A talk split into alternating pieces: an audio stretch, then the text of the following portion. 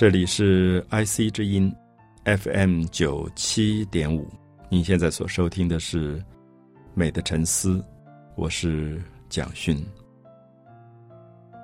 我们在一系列身体的美学到了最后一集，我们在谈身体的美学里强调，美没有第一名，要做自己的第一名。今天我们的主题是说，期待身体的永远之美。可能在上一次谈到怎么样做自己的第一名，我们强调美没有第一名这件事情是跟他人的比较。今天我们要讲的期待自己的永远之美，很多朋友一定会反问：怎么可能？我曾经十几岁，身体可以弹跳自如，可以几个夜晚在 disco 里面跳舞，一点都不觉得累。我曾经十几岁，脸上像阳光一样在发亮，然后那个头发像丝缎一样。我相信每个人都有过自己美丽的青春的记忆。然后接下来呢？那这个永远是指说，我到二十岁、三十岁、四十岁、五十岁，还可能有永远之美吗？也许很多朋友又会提出很多的质疑，甚至会认为这句话是不是相怨的话？可是。我相信生命是一个奇妙的礼物。这个奇妙的礼物，你是拿到了一个礼物，里面有好几个盒子的。我们都觉得礼物是一个盒子，你把缎带拆开，打开盒子，你就看到礼物。我觉得生命不是，生命是一个盒子套一个盒子，然后你永远打不完，你都觉得好像是最后一个盒子，你没有想到下面还有一个盒子。我想这个部分，也许只有在我们某一个年龄的时候，我们才会发现。原来我们前面打开的盒子都还不算最好的礼物，原来我们还在面对更新的一个要打开的盒子。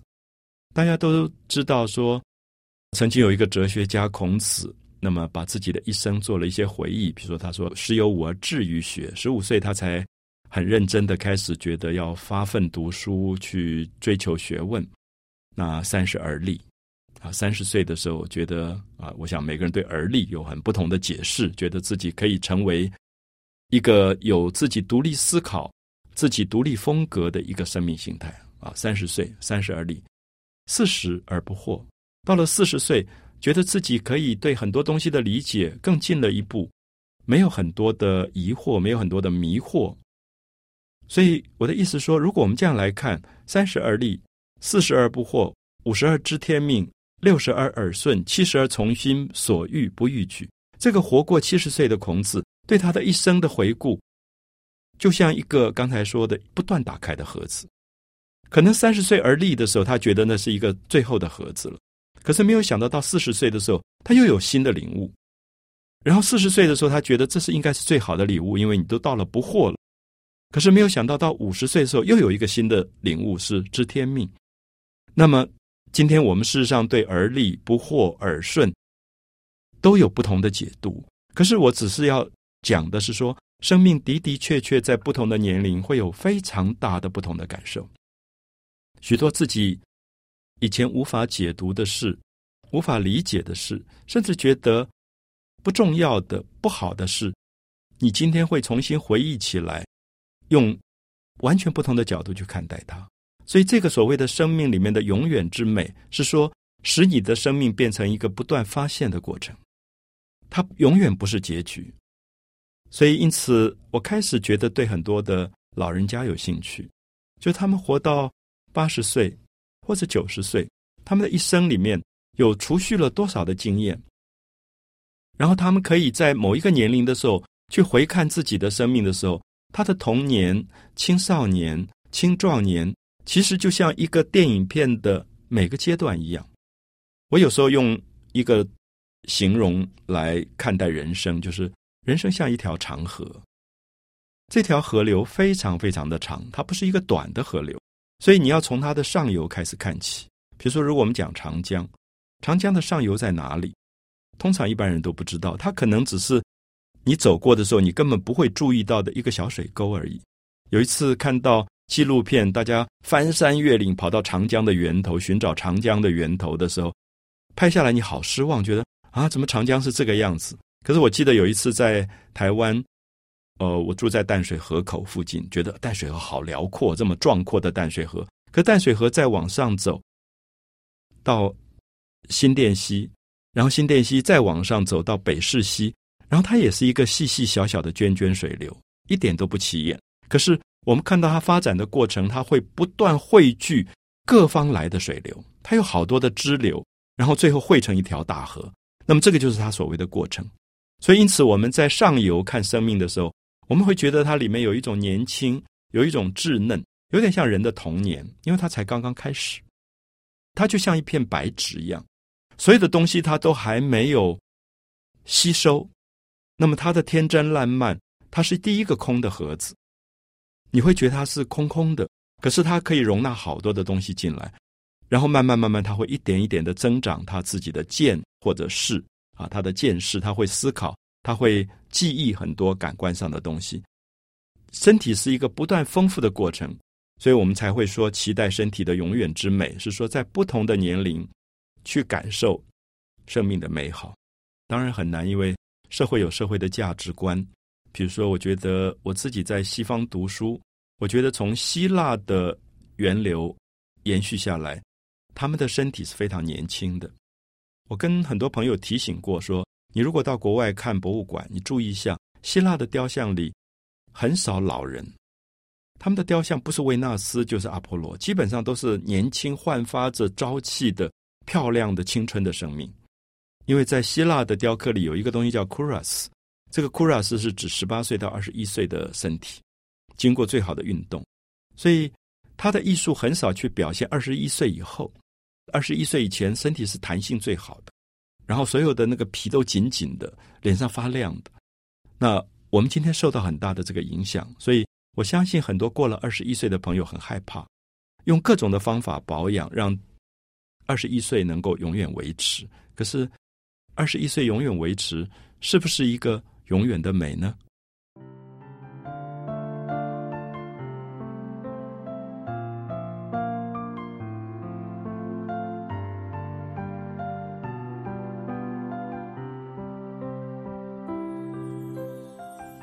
二十一岁。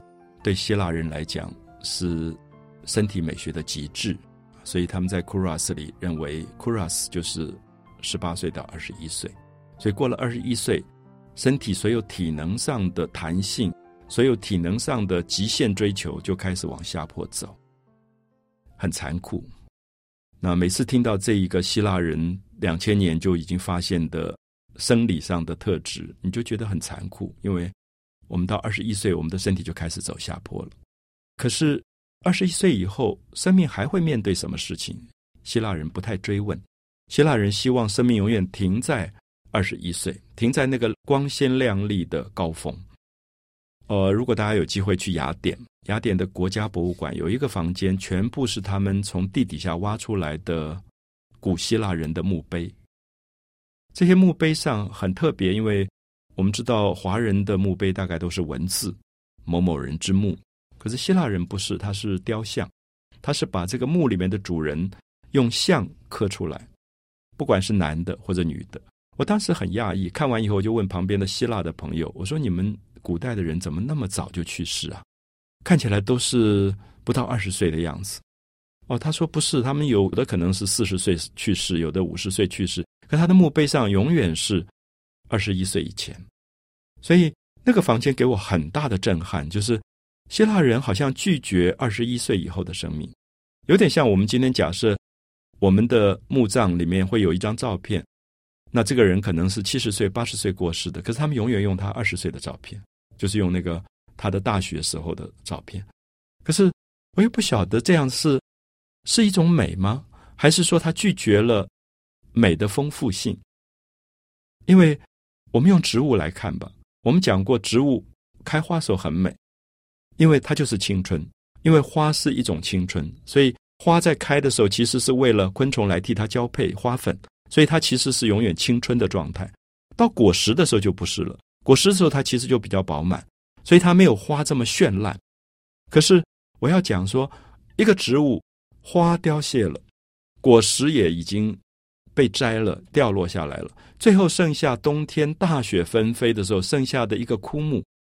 我不知道大家有没有印象，有时候一棵枯树让你非常的感动。我曾经在舞台上看过一棵枯树，我曾经在一些绘画里看到画枯树，特别到故宫博物院，你会看到很多宋代的画家非常喜欢画枯木，因为枯木代表在冬天里面顽强的一种生命的状态，它全身都是皱纹，然后抵抗风雪。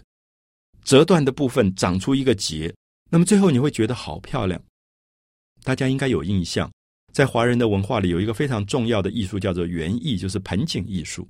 那么就是用人工的方法做出很多枯老的树的感觉，然后你觉得那种顽强的树根扒在土里，然后卷来卷去的那个树枝，最后长出一点点嫩芽的时候，我们忽然想到一个古老的成语，说“枯木逢春”，就枯木。经过了顽强的冬天的对抗，最后它又到了春天再发芽的那个美。所以，因此我才开始发现，可能我年轻时候觉得老人是不美的，可是后来发现，比如说我的父亲、母亲都活到八十岁以后，八十岁身体衰老了，然后甚至有病痛，可是我扶着他们的时候，我觉得他在对抗他身体的痛苦的时候，那个力量变得好美。有一次，我看着母亲，我就跟她说：“妈妈，你好美啊！”她就瞪我一眼，然后说：“你开我玩笑，这老太婆有什么美？”可是我是讲真心话，就是在一个灯光里面，那样的一个活过一生以后，脸上的皱纹，以及他觉得他人生照顾了这么多孩子，把这么多孩子养大，然后他自己的那个满足感，坐在一个摇椅上，呃，铺了一个厚的毯子，要入睡前的时候，忽然觉得她很美。所以，因此，我觉得美。可能是随着年龄会不断改变的东西，所以因此我们说期待身体的永远之美，是说这个身体你不要认为它只有在哪一段时间是美，它会在哪一段时间停下来。因为我知道受到西方的美学的影响，其实过去东方的美学稍微好一点，他们对老年没有那么大的恐惧。不知道大家有没有印象，在华人的社会，有人喜欢卖老，就是装老，年龄要报大。然后在社会辈分很高，因为他很受尊敬。可这跟西方的习惯不太一样，西方非常害怕老，所以因此你就会发现，我们现在已经受到西方的美学的影响，甚至我们用很多整形外科的方法去对抗老这件事。大家一定听过的，用各种的保养品来使自己的皮肤不发生皱纹，那么来改变自己的身体里面的各种状态，甚至用我听到蛮。惊悚的外科手术，去把整个皮拉起来之类的。那我听到真的很惊悚。可是我觉得人类好像为了一个外观上的某一种美，真的会花很大的很大的心血去改造它的状况。可是我们有没有真的看到一种回春术？就说有点像传奇小说里面讲到的仙丹一样，吃下去以后。一个八十岁的老人忽然变成二十岁，我相信大家如果静下来去想，好像没有过。因此，我会觉得它当然是一个愿望，这个愿望无可厚非。我也觉得大家心理上应该抱有一个极度年轻的那种感觉，就是当我心里年轻的时候，它会影响到我的生理。心理本身带动了你的内在的循环、代谢、分泌，所以有些人我就觉得，哎，他到这么大年纪。他还会不断的追求新的事物，要去学有氧舞蹈，甚至我认识一些老长辈，竟然要去高空弹跳，把我吓了一大跳。可是，诶，他走起来的时候真的年轻。那我相信那个年轻是因为他自己心理上的某一种不衰老，带动了精神上的健康状态。可是，并不是刻意要把自己的皮肤啊或者外观啊这个皱纹拿掉，一定要把自己恢复到某一种青春的状态，因为。我相信每个生命有不同的美，就像刚刚提到，春花有春花的美，秋天的落叶有落叶的美，它是很难去做比较的。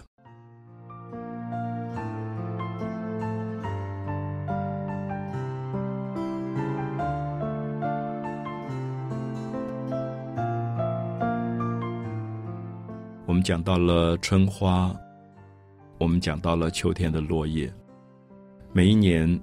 常常会有两次到日本，一次在四月初去看灿烂的樱花季，一次是可能在十月底、十一月初去看它们的枫叶，你会发现春初的花的灿烂，跟秋天叶子要掉落之前那个色彩的变换，其实你非常难比较。它同样的灿烂，所以我们怎么能够确定秋天？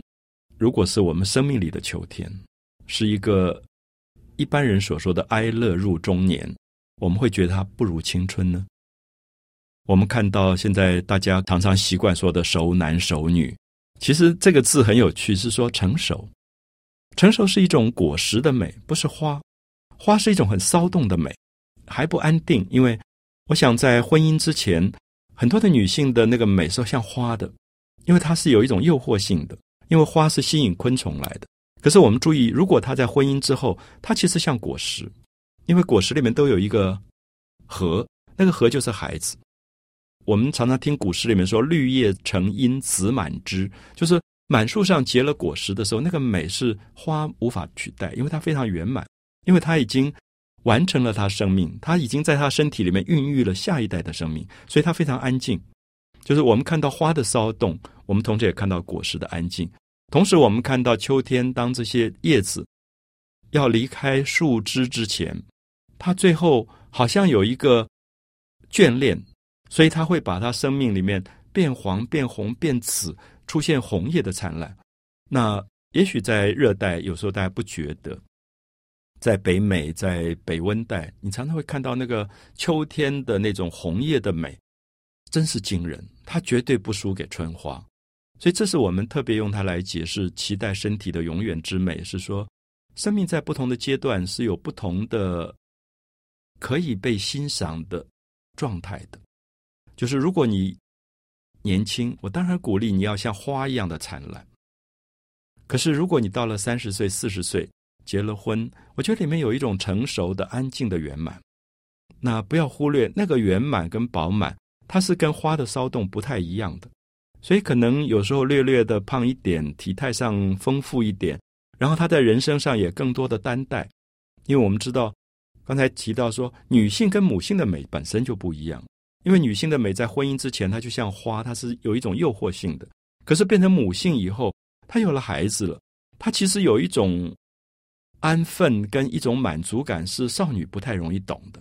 觉得那个时候她要承担的是孩子生命的各种力量，所以她会变得比较丰厚。所以这里面，我们如果自己的年龄慢慢的增长，我们也随着年龄在欣赏生命的不同阶段的美的感动。那么到了四十岁、五十岁，也许会有一种危机感。现在很多人习惯说中年危机。四十岁、五十岁，我们知道这个时候生理上都在发生变化，生理上的变化也产生很多人所说的更年期，因为它在转换。那当我自己有一段时间，大概在四十岁以后没有多久，你发现很有趣，就是生理上的变化最明显在这个年龄，因为眼睛的视觉开始不清楚了。尤其是原来我眼睛很好的人，你忽然发现东西越拿越远，就是焦距对不准了。我们所谓的老花的现象产生，然后脊椎开始痛。那么以前坐在那边写东西写很久都不会痛，可是现在会痛了，就是神经受到某一种压迫。更就是转换、更改的意思，就是我们要把时间调慢。那那个时候我脊椎受伤，后来送到台大医院的时候，我就问医生怎么会这样子？我说我一向蛮小心，也保养身体。他说：“因为你在用四十岁的身体在做三十岁的事，我觉得我很感谢这句话。因为三十岁的速度很快，可他说你四十岁的时候速度应该慢下来，你没有慢下来，所以拿东西的时候都是冲过去拿，所以脊椎这个时候就就受伤了。所以那个时候椎间盘的突出，其实很明显就是因为每天冲进冲出的。所以我相信身体变成一个警讯，它警告了你。所以我从那件事之后，我的速度开始放慢。”所以我相信我转好了，就是更年期其实不是一个坏的字，是说你更改你的年龄，你需要有一个阶段更改你的年龄，更改你的习惯。就是我们开车的时候时速开到一百，你要刹车的时候非常小心，因为你快速刹车是很危险的，你会伤到车子，你也伤到自己，你也伤到路。其实它就需要先有一个放慢的过程，所以你踩刹的过程必须慢慢慢慢的。所以我发现，碰到那种更年期更不好的朋友，你就觉得坐在一个急刹车的车上，嘣一下就要撞到前面的玻璃去，你会很紧张。可是你在一个更年期转换很好的朋友的车上，你会觉得你都不觉得他刹车了，因为他的速度慢慢在慢下来。所以这个是我们自己了解到，所有的生命期待永远之美的时候，它有一个起跑，它也有一个刹车。起跑跟刹车每一天都会发生的。我跟朋友讲说，你每天早上去上班就是起跑，你让它慢慢发动吧。你发动太快，对车子也不好。那有时候要回家了，职场回家就跟太太吵架，因为办公室的速度比较快，压力比较大，把那个东西带回家，最后就跟太太吵架。所以如果刹车刹的慢一点，有一个过程，回到家里它就转换了。所以因此，我觉得我们说期待身体的永远之美，是说。你要接受身体的不同状况里面，它都是一个最好的状况。就是这个车子是全新的，那你要慢慢的去启动它。我们都知道会开车的人都会跟你讲说，这个车子才开不到一千公里，所以你你前面的你要稍微慢一点，你不要一下就发动太快。所以它有一个过程。那么同样的，如果这个车子我很喜欢它，可是已经开了十几二十年了。那虽然保养的很好，可是你还是小心一点吧，因为它当然有它零件机械上某些比较迟缓的过程。可是如果我们对待它的方法是对的，它还是蛮好的。所以因此，我觉得我讲的期待身体之美是说，要发现自己身体在不同阶段里面的可能性，把它用到最好的状况，而不是去压榨它，不是去勉强它，特别不是到五十岁还要做二十岁的事。除非你有特异功能，我相信有，可是可能是少数。可是如果你大部分是正常的生理跟心理状况，你还是要适合不同的年龄做不同的事。可它是一个非常美好的感觉，它不见得不好。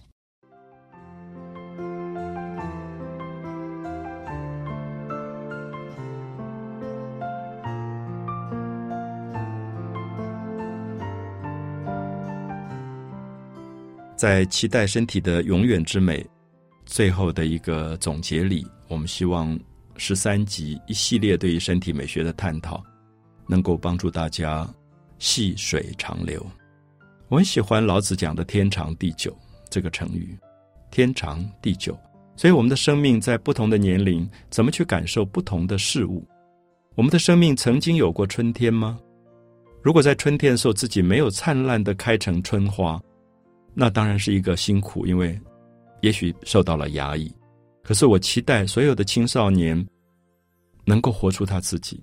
所以现在在一个中年的时间，我自己有时候写诗会说，我在这个城市的角落，在自己逐渐衰老的年龄，看着年轻人在我面前走过，那种喜悦跟快乐，因为你自己年轻过。你年轻过，所以你鼓励这些年轻的生命可以像春天的花一样的灿烂。可是我没有遗憾，为什么？因为我也这样过，我曾经这样过，所以我会赞美跟欣赏，在我自己衰老的年龄，我会赞美跟欣赏这些青年的美丽。可是今天如果要交换，我不一定要交换，因为我觉得数十年的生命可能让你懂得了生命的成熟，懂得了生命的元首，懂得了对生命的担待。对生命的更大的宽容，所以你坐在那个角落的时候，你有一种安静啊。尤其在欧洲，我们看到他们很多城市的公园，公园里有一些年纪大的人，然后坐在那个地方，在秋天的落叶当中，然后围着围巾看着书，然后抬起头来看着他面前走过的年轻人。我觉得那里边有一种美丽的对话，他们彼此会打招呼，可能用法文说 “bonjour” 和日安。可是那个打招呼里面，我觉得是自己的秋天跟自己的春天在打招呼。我们会觉得感觉到生命里面，哦，有一种圆满。我特别要讲圆满，是说圆形本身它是一个回归，它从年轻青春到秋天到衰老，它又回到了童年。所以我印象里面，过了六十岁、七十岁，有些老人家很像孩子。就是我父亲母亲在八十岁的时候，我就发现他们真的像孩子。然后我跟他们在一起，我也童言童语，我才了解到古代所谓老来子细亲的那个故事，就是说自己也很老了，因为爸爸妈妈八十几岁的时候，你可能已经五十几岁，然后他还要穿起儿童的那个幼稚园的衣服，然后来做很多动作，让爸爸妈妈发笑。可是爸爸妈妈真的觉得你是孩子，因为他们永远觉得你就是一个孩子，所以你也觉得在他面前你就是一个孩子。其实那里面有一种我觉得难以为外人道的快乐。所以因此，我觉得在讲期待身体的永远之美，是我相信现在很多的听众朋友都还在青壮年，可是应该准备好自己的中年跟自己的老年。我说准备好是说他一定会来的。而且也因为你准备了，所以你等于回到家里，跟自己的父亲跟母亲在学习。现在很多的年轻人回到家里，可能对父亲母亲非常不耐烦，因为觉得动作这么慢，吃饭的时候那个饭粒会往外掉，或者如果说有一点小中风，那个手抖抖抖。可是我跟他们讲说，我们在学习，我们在学习一种耐心跟宽容，就是因为我们的生命也可能有这样的东西在等着我们。所以因此，我觉得如何在一个生命里。你回头看是看到河的上游是我们的童年跟青少年，家里有孩子的婴儿的笑声，有青少年的那种打完球满身臭汗的感觉，非常快乐。可是少掉老人的安静、老人的宽容跟慈祥的眼神，我觉得这个家庭也是一种遗憾。所以其实也可以感觉到，在儒家过去的伦理设计里面，认为少者怀之，老者安之，我觉得是一个圆满的平衡，就是。一个家庭里面有年轻的，有老的，我觉得是一个福气。我们现在当然不容易看到，因为在工业的社会里，有一点把老年这个东西排斥了，把少年也排斥了。所以年轻的孩子可能送到托儿所，老人可能送到安老院。在西方的社会，你就会发现，年轻人的社会其实非常的荒凉，因为它少掉了上游，也少掉了下游。这是我觉得，在我今天讲期待身体的美学里，我觉得比较应该。现代人要值得思考的问题，因为生命怎么样才能够更完整？当所有的老人都在一个空间叫做养老院的时候，我觉得他们里面有一种荒凉跟悲哀；当所有的托儿所里面都只有孩子的时候，我也觉得里面有一种没有被照顾到的什么东西。有没有可能将来有一个更完美的社会？是老子所说的“少者怀之”。老者安之，就是他可以在一个空间里面共有某一种美好。因为所有的老人，当他跟婴儿在一起，跟孩子、儿童在一起的时候，他的生命会还原。我都记得父亲、母亲在晚年的时候，跟家里的孙子辈在一起时候那种快乐。他只要凝视，他都开心。所以那个时候，我们觉得很有趣，就是我们中间这一辈要管教孩子的时候，没有办法管教，因为父亲、母亲他们很疼孙子。那你就跟爸爸妈妈吵说，你们当年管我们这么严，怎么现在对孙子这么宠爱？他说：“哦，管是你的事情，是爸爸妈妈的事。我们隔了一代，我们可以宠爱。”我也意识到说，这里面有一个平衡，就是父母的严肃，然后那个孙子就会躲到爷爷奶奶那边去，因为有一个保护的力量。其实是一个很有趣的圆满，就是这里面有平衡的。因为孩子如果只有管教的严厉，而没有那种宽容的爱，长大的过程也是遗憾。所以你会发现，有老人家的家庭里面，孙子辈有时候特别会跟爷爷奶奶很亲，因为那里面有一种父母这一代管教不能够知道的亲密度啊，因为他们就是包容了。所以我相信这里面是我要提到，身体在不同的年龄，其实在经验非常不同的感觉。所以即使到八十岁、九十岁。我相信你的身体还是一个有可能在这个社会里让我们感觉到丰富、感觉到美、感觉到尊严的身体。所以我也期望在这个十三集最后，祝福大家都能够有一个完美的身体，不管在什么样的年龄，也期待身体的永远之美。